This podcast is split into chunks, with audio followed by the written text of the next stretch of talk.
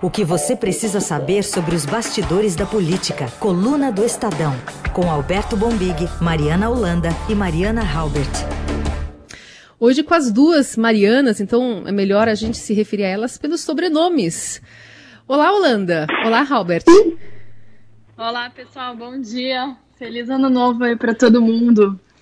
Bom dia. Feliz, ano, novo, novo, gente.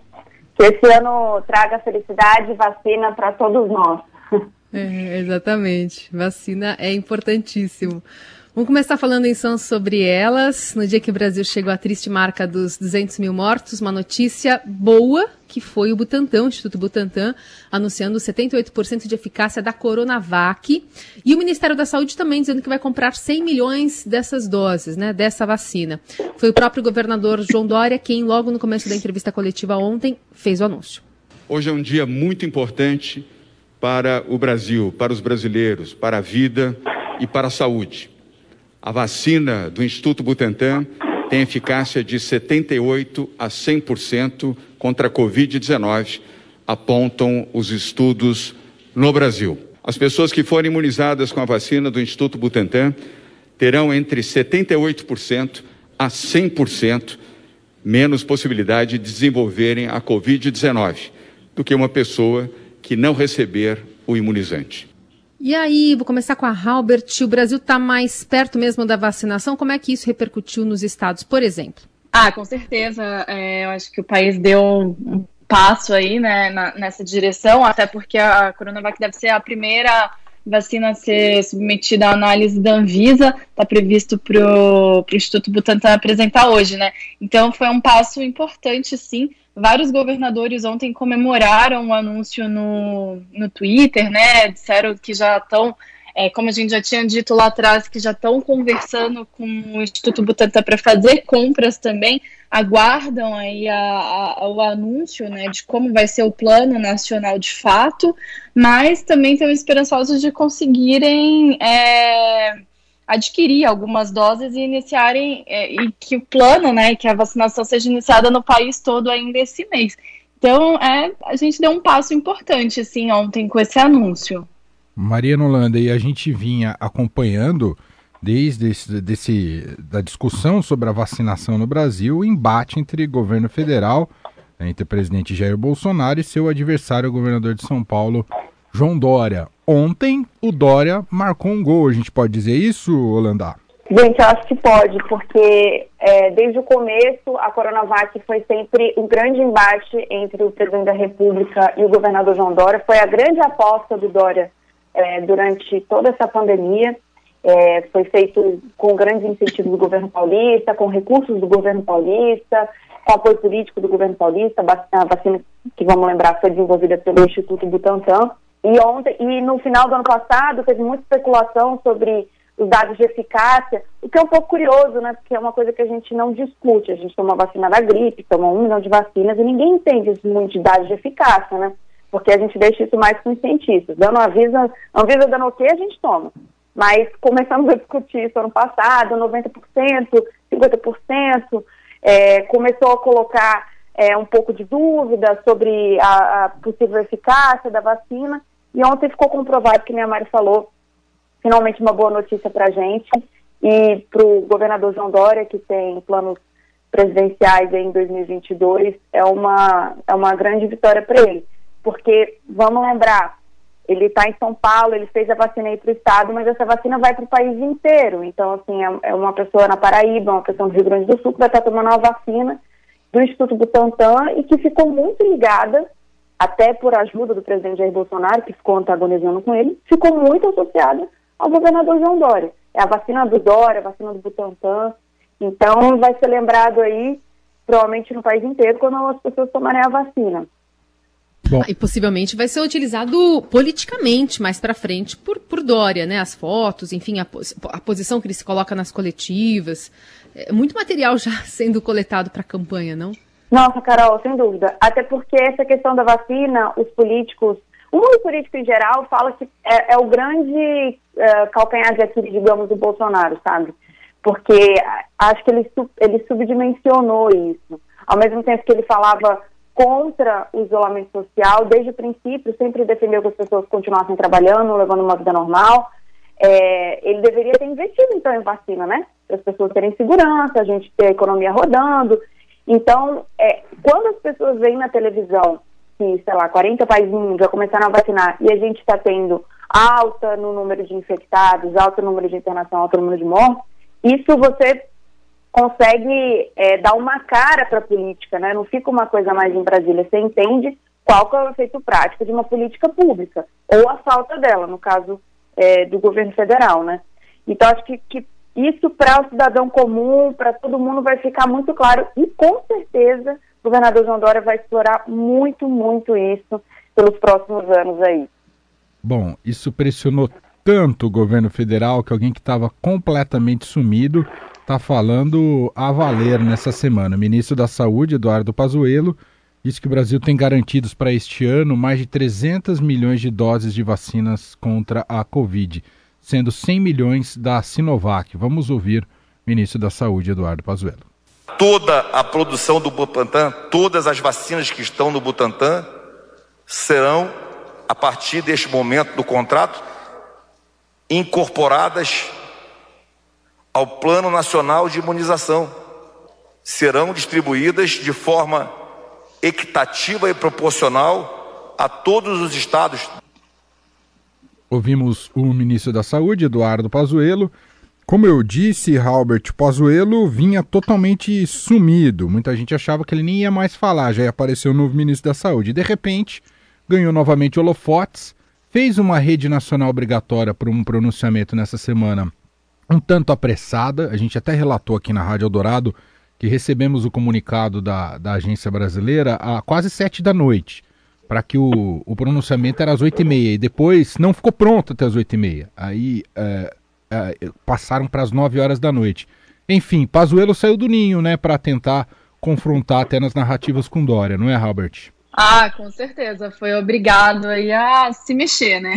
Aparecer é, colocar a cara, né? Mostrar que, tem, que a gente tem um ministro da saúde. Ontem na coletiva ele até tentou dizer que é, ele não estava participando das coletivas, que quem estava falando antes eram seus secretários, porque se houvesse algum erro ele poderia é, corrigi-los, e se ele fala não tem ninguém para corrigir ele. Enfim, algo muito confuso, mas de fato ele foi obrigado sim a, a aparecer. É, assim como é, você estava falando, Manuel, é, o tom que ele adotou ontem também chamou muita atenção na coletiva. Foi um tom muito duro, muito agressivo, mas não em relação a, a, a uma, né, aos avanços da, em relação à vacinação, mas muito em relação à, à imprensa. Verdade. Ele disse que a imprensa não divulgou corretamente a questão da compra da Sinovac, mas ele não falou que o presidente lá atrás o desautorizou a fazer a compra, né? Então, é, foi de fato ali uma reação o mundo político aqui em Brasília notou isso bastante, foi uma reação sim ao anúncio, da, ao anúncio do governador de São Paulo, João Dória, sobre a Coronavac, né? Foi uma tentativa do governo federal de mostrar que também está fazendo alguma coisa. Na minha avaliação, é, foi isso, né? Não vamos deixar o Dória falar sozinho, vamos também ter uma, uma presença, vamos também falar para que o governo federal possa ter pelo menos uma situação melhor ali na fotografia do dia. Agora, é, de novo, o, o ministro anunciou a compra de 100 milhões da Coronavac, mas o que a gente tem de fato é a compra de 46 milhões. O restante é uma intenção de compra que ainda precisa ser formalizada. O ministro disse que é, o governo federal não tinha recurso suficiente para fazer a compra dessas 100 milhões.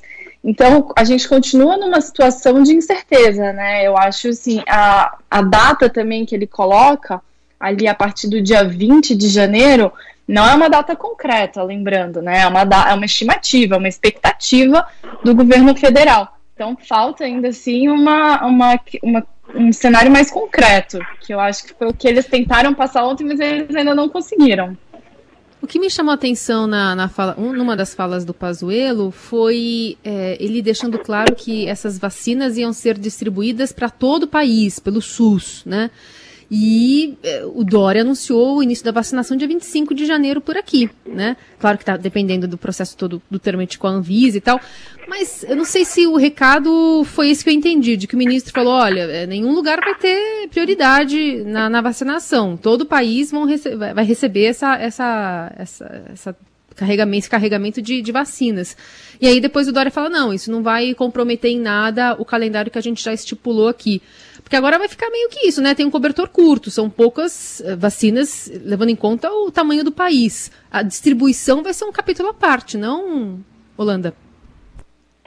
É, sim, a distribuição vai ser um capítulo à parte. Ainda tem muita coisa nebulosa em torno do, do anúncio é, da, da, compra da, da, Coronavac, de como que vai ser feita essa operacionalização. Isso foi uma coisa que eu escutei muito ontem de secretários estaduais de saúde. É, claro que todo mundo comemorou bastante, foi uma primeira grande notícia é, o resultado da eficácia da vacina, do Butantan, mas ao mesmo tempo a gente não tem informações básicas. A gente não sabe quem que vai começar a vacinar, tem muito ruído a respeito da data, que nem a Mari falou.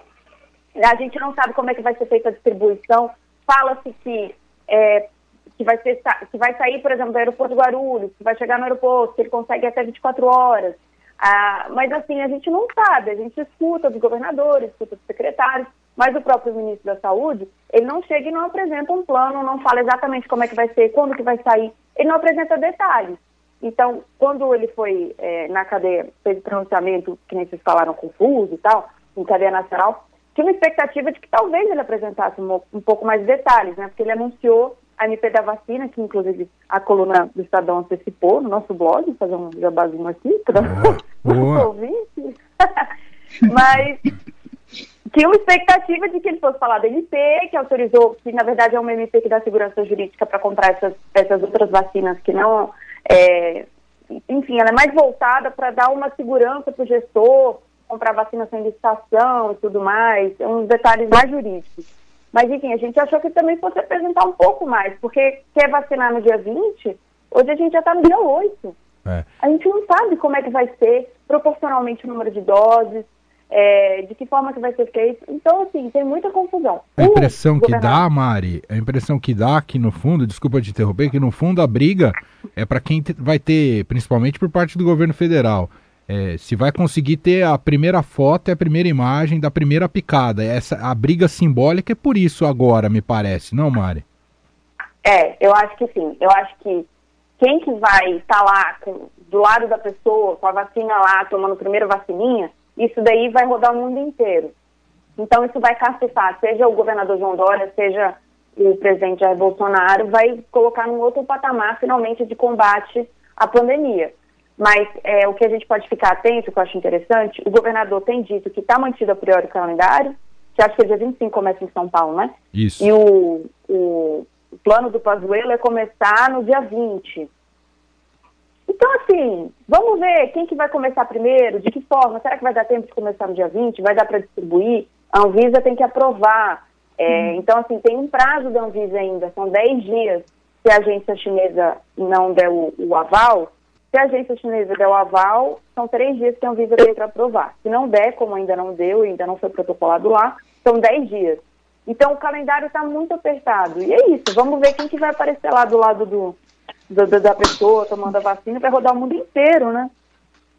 Exato. E, diz, e uma coisa que é importante, o governo federal ainda não apresentou esse detalhamento e alguma, alguns gestores temem uma guerra entre os estados porque quantas doses vão para cada estado?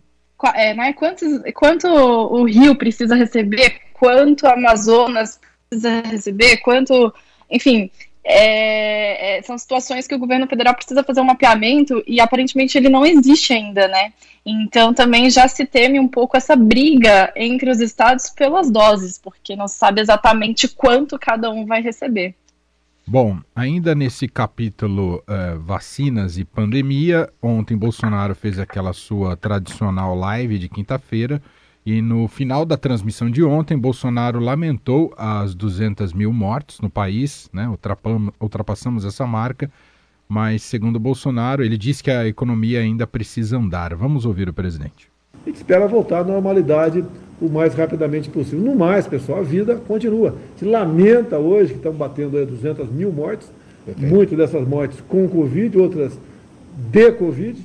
Não temos uma linha de corte no tocante a isso daí, mas a vida continua, se lamenta profundamente. Temos que enfrentar isso aí. Não adianta é, apenas continuar, como alguns querem continuar, aquela, aquela velha história de fique em casa, que a economia a gente vê depois. Isso não vai dar certo. Isso vai ser um caos no Brasil. Pode nos levar às condições mais dramáticas ainda é, do que as consequências do vírus. Nós não podemos nos transformar num país de pobres, um país desempregado, um país sem PIB, um país endividado. Mari Halbert, essa entra no tocante do Idaí. Entra mesmo, mais uma para coleção, né? É até é, é esquisito ouvir ele lamentar 200 mil mortes, mas falar que a vida continua, né? É, é, o presidente durante todo o dia ele falou, ele se contrapôs em vários momentos até a questão da vacina, né? Pela manhã ele falou para os apoiadores que ele acha que menos da metade da população brasileira vai querer se vacinar. E esse dado dele, de acordo com ele próprio, né, ele é, é, é, coletado ali nas praias, nos lugares em que ele tem frequentado quando viaja, que é basicamente nas ruas ali, ouvir o, o de seguidores que se aproxima dele, né? Causa aquelas já famosas aglomerações. Então o presidente continua é, nessa toada de desmerecer a questão da vacinação, de desmerecer todos os protocolos que o mundo inteiro há praticamente um ano já vem colocando que são necessários para reduzir o número de contaminações. Enfim, é mais uma para esse rol do e daí mesmo que tem sido marca, que tem sido essa toada do presidente, né? Mesmo chegando a esse número de 200 mil mortes, ele não parece que vai mudar essa retórica e vai continuar insistindo na mesma tecla. É, até mesmo quando ele fala da questão da vacina, ele fala com um pouco de desdém, né? Ele falou ontem que não, o governo não vai se contrapor aos laboratórios que queiram vender, mas ele fala de uma forma: ah, quem quiser vender, que venda não é assim, né? O governo federal precisa se mobilizar. É o que a gente está falando aqui durante o programa todo. Precisa ter um plano, precisa ter planejamento, precisa ter organização. E isso ele não demonstra em nenhum momento. Conosco a Mariana Halbert e a Mariana Holanda para falar agora sobre Estados Unidos, porque ontem o Congresso ratificou a vitória do democrata Joe Biden em sessão que se estendeu pela madrugada, foi retomada após a invasão do Capitólio por extremistas pró-Donald Trump e esse confronto dentro e fora do prédio deixaram cinco mortos, números atualizados hoje, cinco mortos e 52 feridos, alguns com armas, né? Isso há 13 dias é, da posse de Biden. E aí, isso repercutiu muito também no Brasil, se acendeu uma luz amarela. Ontem o presidente aproveitou a bola quicando para falar sobre 2022. Em conversa com apoiadores, voltou a questionar o sistema eleitoral brasileiro e até mesmo a eleição, do qual saiu vitorioso. Se permitiu ainda fazer uma previsão em tom de ameaça. Aqui no Brasil, se tivermos o voto eletrônico em 22, vai ser a mesma coisa. A fraude existe, daí a imprensa vai falar sem prova e diz que a fraude existe. Eu não vou responder esses canalhas da imprensa mais, tá certo? Eu só fui eleito porque tive muito voto em 18. Se nós não tivermos o voto impresso em 22, uma maneira de, de, de auditar o voto, nós vamos ter problema pior do que os Estados Unidos. Acho que uma criança ali perto Ele do presidente. Ele assustou a criança. Bom, não estava do lado dele nenhuma criança nas lives, na, nas, na live das redes, mas à noite, né, tava o Eduardo Pazuello, ministro, e ele reforçou o discurso para os apoiadores também sobre voto impresso. Qual o problema nisso? Estão com medo? Já acertaram a fraude para 22? Eu só posso entender isso aí. Eu não vou esperar chegar a 22, tá? nem sei se vou vir candidato, mas para começar a reclamar. Temos que aprovar o voto impresso. Bom, o que, que, pode sair de caldo dessa história? Qual a lógica de defender o um modelo de voto impresso se, segundo Trump, falhou também nos Estados Unidos? Holanda? É, eu nunca vi uma pessoa que é eleita no sistema democrático, confiável, depois falar que foi fraude, assim, mas o presidente ainda insiste nessa tese, apesar de não ter apresentado nenhuma prova, inclusive da suposta fraude na eleição dele. Mas é, eu acho importante a gente explicar para os ouvintes, explicar para todo mundo como é que funciona isso, né? Para a gente eventualmente ter um, um, um, voto impresso que já foi negado pelo STF, o, o, tribunal, o tri, Tribunal Superior Eleitoral, o TSE também já negou. Mas, enfim, se fosse, se formos vir a ter, talvez um voto impresso, no sentido como o presidente quer, teria que ser via uma PEC, é, que já tem uma no Congresso, da autoria da, da Bia Kicis, mas não tem grande aval na Câmara é, essa possibilidade da gente mudar o nosso sistema eleitoral. As urnas eletrônicas elas são muito confiáveis, a gente empresta urnas para outros países fazerem isso. E, inclusive, é, para a gente fazer essa PEC, teria que ter dois terços da, da Câmara, mas parece que não tem muito aval. Assim. Quem que mais, mais sustenta essa tese do presidente são aqueles apoiadores mais radicais dele, mais ou menos a metade da bancada do PSL, assim, uns 20 deputados. Então, na vida real, isso tem pouco, pouco impacto, para ser bem sincera, sabe? Inclusive, é bom lembrar que ele insiste nessa tese no mesmo dia em que o governador João Dória também apresentou a Coronavac. Então, normalmente, quando tem esses fatos é, que possam politicamente é, não ser tão favoráveis ao presidente, às vezes ele aparece com, com alguma, volta com algumas dessas polêmicas antigas, enfim. É, é interessante observar isso. Ô, ô Mari Halbert, mas a, a, reação em cadeia foi enorme, né? Vocês até relataram é, bem isso na coluna do Estadão, não é? Ah, foi sim, foi, foi muito criticado, né? Até porque o presidente ele diz o seguinte, fala que a imprensa está fazendo essa cobrança em relação à apresentação da, das provas de fraude, mas não é só a imprensa, a justiça está cobrando. O ministro, o presidente do TSE, ministro Barroso, ontem disse: se o presidente, é, qualquer autoridade, na verdade, que tenha provas, tem obrigação de apresentá-las, né? Então, é, só para deixar isso claro que não é uma cobrança apenas da imprensa. Agora, é, como a Mari estava falando, pode ter pouco impacto na vida real essa retórica, né? Porque, de fato, é, hoje não tem uma intenção tão grande do Congresso de avançar nessa pauta, mas serve, mas essa retórica serve para continuar atiçando os seguidores do presidente, né? A gente vai, pode ficar com isso, com esse tipo de como é que a gente pode dizer, não, de ameaça, digamos assim, né, de, de, de levante dessa ideia por dois anos. E como a gente viu nos Estados Unidos, o grupo que invadiu o Capitólio era um grupo de extremistas, muito ligados ao discurso do presidente Trump. Então não precisa que o país inteiro ah, né, concorde, basta um grupo é, que decida fazer uma invasão do mesmo tipo. É, a, o tudo isso que foi colocado ontem pelo presidente foi interpretado é, pelos congressistas com muita preocupação. Próprio presidente da Câmara, Rodrigo Maia, falou né, que viu essa questão nesse tom de ameaça, disse que o presidente está passando dos limites, não pode continuar é, é, né, espesiando seus seguidores a fazer esse tipo de, de ação. Então, foi, sim, é, muito criticado justamente por manter essa toada, essa tática, né, de manter é, esses seguidores dessa forma, enfim, nesse tom de ameaça. Sabe-se é. também, né, Holanda, que para se ter voto impresso precisaria se tirar né, da, da, da, eleição as urnas eletrônicas, seria um desperdício de dinheiro público, e se investir pelo menos 2 bilhões de reais para um configurar um novo sistema completamente do zero, né? Com impressora. Mas é. o país está quebrado, não está? É, o, o, a proposta, pelo que eu me lembro, assim, deles de voto impresso... Contém ironia, você... tá? Esse, o, o, país está quebrado, contém é, ironia. É, é exatamente. Mas, na verdade, eles acham que isso é muito essencial para manter... Enfim, vamos... Vai entender. Vai entender essa, essa matemática, essa contabilidade criativa, não é mesmo? É. Total. Agora, é muito... Ontem, desculpa interromper, ontem o ministro disse que não tem orçamento para comprar todas as vacinas, né? Mas para o voto impresso talvez esteja ali guardado, não sei.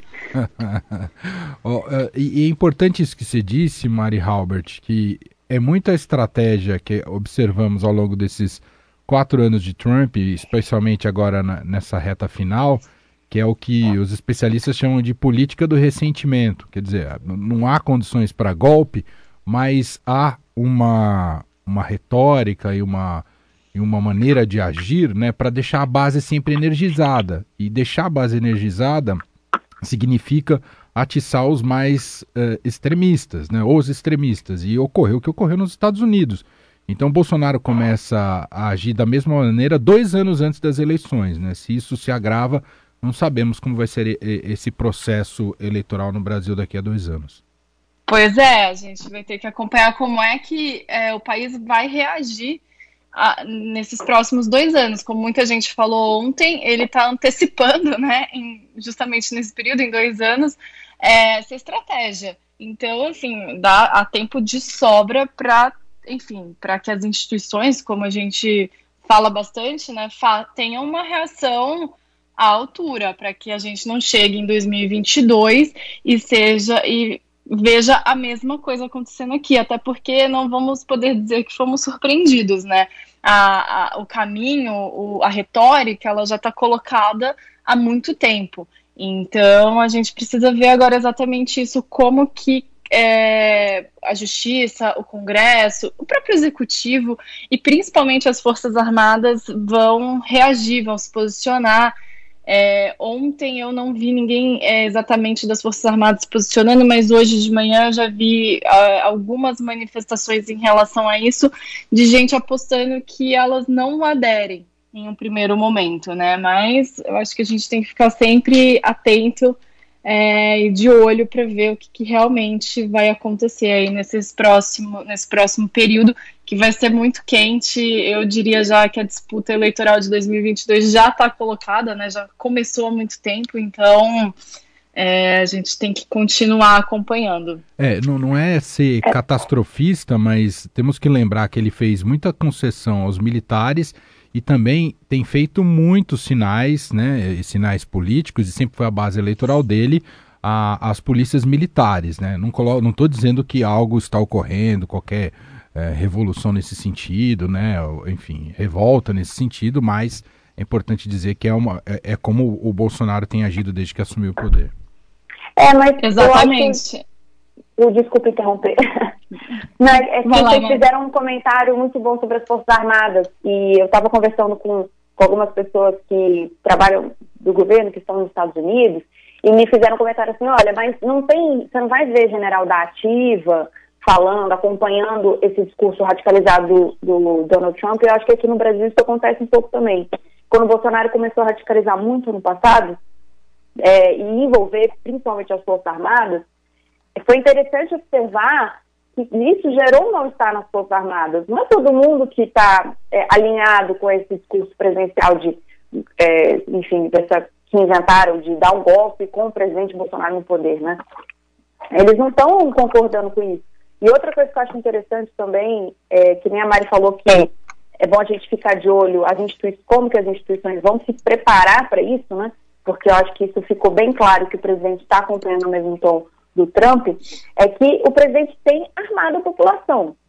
É uma política de Estado. Ano passado, naquela reunião do dia 22 de abril, ele falou é, que o povo armado não será escravizado, algo do gênero. Já liberou muito, flexibilizou muito a, as armas, enfim, com portarias via Polícia Federal, da forma como ele conseguiu, uma confusão de decretos no Congresso. Mas, de toda forma, já tem muita gente se armando. Então, assim, é as pessoas que estão se armando é, é legal? É, sim, de forma legal, ele abriu brecha na lei, mas, sabe, a gente viu uma situação dessa de pessoas armadas entrando no Capitólio, é, o confronto rendeu a cinco mortos, então é, é preocupante, eu acho, sabe? Muito bem, seguiremos acompanhando também esses desdobramentos. Agora, 8h35. Eu vou tomar vacina. Quem não quiser que tome cloroquina. Não vou passar vergonha. Quem não quiser que escute esse pamonha. Eu vou tomar Música vacina. crítica aí do músico Chico César, né, que, enfim, ironizou a corrida pela vacina contra o coronavírus. Essa chama Marcinha do Pico. Estou já de braço esticado, como que amarrado pra tomar esse pico. Se o vírus me pega Vai ter gente na fila. Seguindo a marchinha do Chico César. Mariana Holanda, Mariana Robert, obrigada pela participação de hoje. Boa semana para vocês. Até a próxima. Obrigada, pessoal. Obrigada, pessoal. Tchau, tchau. Até. Tchau, tchau. O reforço que é a coluna do Estadão também fica disponível em podcast para você ouvir a hora que você quiser. Quem não quiser que tome cloroquina, não vou passar vergonha. Quem não quiser que escute esse pamonha. É o Brasil, né? Estou já de braço esticado, como que amarrado pra tomar esse pico. Se o vírus me pega, me agarra, cadê minha marra? Como é que eu fico?